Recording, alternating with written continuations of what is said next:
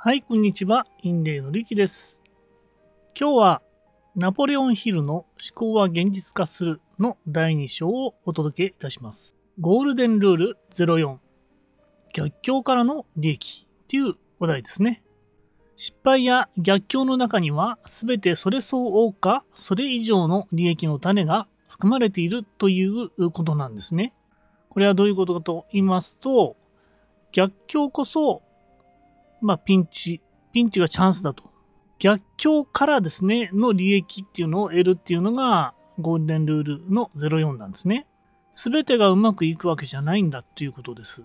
よくですね、失敗から100回失敗して、そしてあの、最後に、まあ、99回失敗して、最後の1回で成功するみたいな。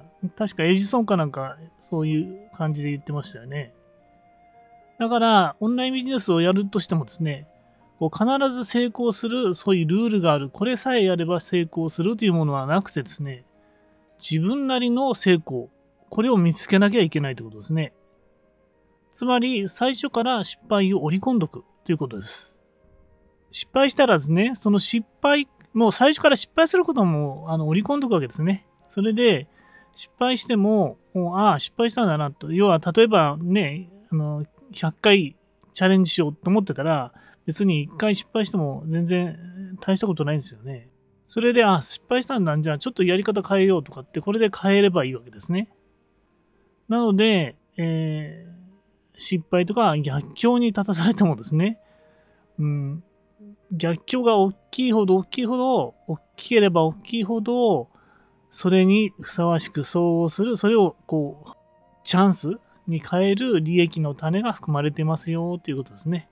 だから失敗して落ち込むんじゃなくて、あ、ここには何かあるはずだというふうに前向きに持っていこうということですね。ここでヒルのですね、えー大富豪生活と挫折と再生っていうについて話しますね。成功哲学を完成し、ヒルは大富豪になったんですね。で、大きな屋敷、そして使用人。まあ、使用人のそのリーダーみたいなのも雇わなきゃいけなくて。そして毎週末のパーティーなどを開いて、で、ある時など、こうなんか誰でも参加してもいいよみたいな感じでやってたらですね、えー30人の予定だったのが3000人ぐらいあの来ちゃってですね。で、もうなんかあの交通渋滞で、えーなんか3時間待ちみたいな、そんな感じになっちゃって、警察の方にこう怒られたみたいな 話がありましたね。そして車もね、ロールスロイスを2台なんか持って、なんか富豪、大富豪っていうのは、そういうことをやるのがなんかステータスっていうか、だったらしくて、で、昼もそれに倣ってそういうことをやって、そういう生活してたんですね。ところが、1929年の大恐慌、まあ、なんか聞いたことありますよね。歴史でね。1929年の大恐慌で屋敷を売ることになったんですね。なって、経済的なショックを受けてしまったということなんですね。大富豪生活やってたのが、もう全然ダメになっちゃってですね。で、屋敷を売らなきゃいけないと。つまり、すっからかになっちゃったんですね。しかしですね、まあ、成功哲学のスキルを、まあ、身につけてますから、まあ、ゼロからですね、そのスキルを活かして、再びですね、財産を作ったんですね。まあ、昼の場合はそういう感じだったんです。だからまた、また大富豪までいかないけど、一応財産作りました。で、その大富豪生活の時にできた友人3人がいて、その3人は、まあ、ショックを受けてですね、亡くなってしまったんですね。まあ、いろんな形でね、ちょっと亡くなっちゃったんです。も再生できなかったんですね。だから、まあ、大富豪になったその友人3人は、まあ、どう、その、なんだろう、まあ、例えばこう、偶然ね、なっちゃったっていう、再生、要は、えーまあ、何度やってもうまくいくような、そういう哲学とかはなかったんですね。まあ、昼はね、教えてあげればよかったんだけど、多分、そう、大富豪になっちゃってると、そういう聞く身も持たなかったのかもしれませんね。まあ、想像ですけどね。で、昼はですね、まあ、逆境の中にはね、すべてそれに見合うだけの利益の種があるという法則。それを昼は信じていたから復活できたということですね。逆境はチャンス。上の言葉をカードに書き、ポケットに入れておき、毎日読みましょうと。そして潜在意識に入れましょうというのが、まあ、あの、えー今回のあれですね。失敗を活かせる人。失敗を活かせる人は、失敗、挫折、積極的思考で分析して、チャンスの拡大をするっていうことなんですね。失敗を活かせない人っていうのは、失敗するともう、その絶望しちゃってですね、もうそこでね、もうあの止めちゃうんですね。思考停止になっちゃうんですね。なんで俺が失敗したんだみたいなね。そうなっちゃうんですよ。失敗を生かせる人は、最初から失敗とか挫折を織り込んでるんで、積極的思考で分析し、逆にチャンスの拡大をできるということなんですね。なんかここにね、失敗の中に種があるんじゃないかと。マイナスの感情をプラスに変換できる人が、ピンチをチャンスに変えられるっていうことなんですね。ここで思い出すのはですね、ここで私の体験というか、なんですけれども、えー、私があの、子会社から親会社に吸収合併されて、そしてなんとかですね、滑り込みできたんですね。それで、その、滑り込んだその部署、それは、あの、子会社が、あの、ちょっと固ま、固まりですね、再生しようみたいな、そういう部署だったんですけど、それが2年か3年で、えー、なんか、あの、取り潰しになっちゃったんですね。で、その、その、子会社が固まってる部署っていうのは、まあ、知り合いもね、結構いたわけですよ。もともとの会社の方がいたからね。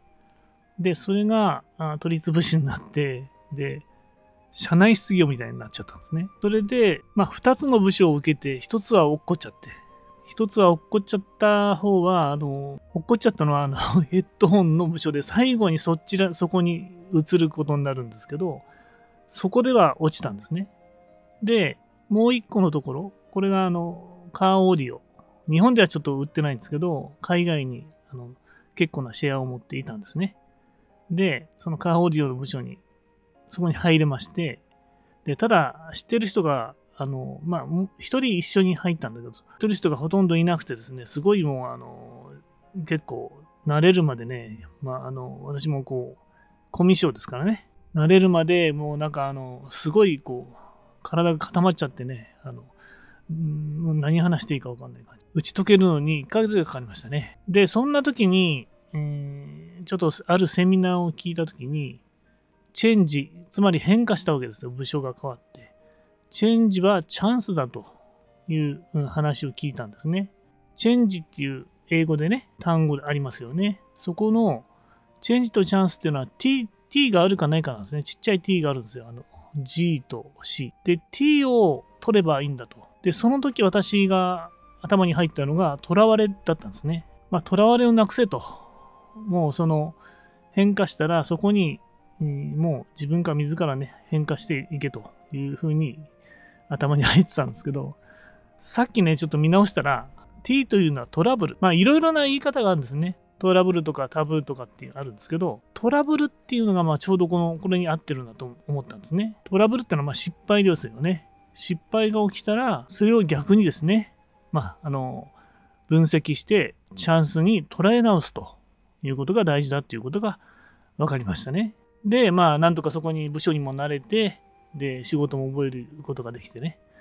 で、えー、なんとか順応していったんですけど、ここでですね、この眉の本の方に行きますと、主人公の眉ですね。まあ、眉の方ですね、1000万円の融資を受け製品化したんですね。そして、その目の知り合いの会社で製造することが、あまあ、できたんですね。そして、ディスカウントストア3丁と交渉して、まあ、置いてもらえたと。で、ただ、あの、8割、1万個納入して、で、8000個売れないと、まあ、あの、継続しないよって言われちゃったんですね。そして、実演販売などでノルマを達成して、あ、よかったと思ったら、融資がなんか膨らんでるよと。融資額2000万になっちゃったと。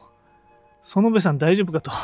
なんか知らぬ間に2000万円になっちゃったってことで、で、期限が迫ってるよということですね。ピンチですね。で、えー、もともとこの眉が勤めていた会社、この辞めた会社に頼みに行くんですね。結構でっかい会社だったんですね。ところが、月産10万個の生産が必要と。まあ、うちに置くんだったら、これだけの生産能力なきゃダメだよと言われて、で、とてもじゃないけど、あの生産できなかったんですね。1万5000個ぐらいしか生産できないのかな。で、これもうピンチだと。で、ただここはね、逆境をチャンスと捉え直して、まあ、協力工場を増やすチャンスだということで、協力工場をまあ探しに行くということですね。まあ、これでこの第2章は終わります。はい、ということで、えー、どうしましょうででも逆境をチャンスと捉え直して協力工場を増やすチャンスと捉え直しますと。うん、で、これから第3章に行くわけですね。はい。まとめますと、思考は現実化する。第2章は、ゴールデンルール04、逆境からの利益。失敗や逆境の中には、すべてそれ相応か、それ以上の利益の種が含まれているということでした。そしてこの言葉をですね、えー、カードに書いてポケットに入れておき、毎日読むと。そして潜在意識に入れるということが大切だよと。で、失敗を活かせる人は、失敗、挫折、これを積極的思考で分析し、チャンスの拡大するという人なんですね。まあ失敗も、その、なんですかね。うん。失敗の中にチャンスの種があるということですね。はい、今日は以上です。えー、最後にですね、えー、メルマガ始めておりますので、えー、オンライン講座もプレゼントしておりますので、ぜひチェックしていただきたいと思います。はい、また YouTube も始めましたので、えー、ぜひ見ていただいてチャンネル登録もよろしくお願いいたします。はい、以上です。インデーのりきでした。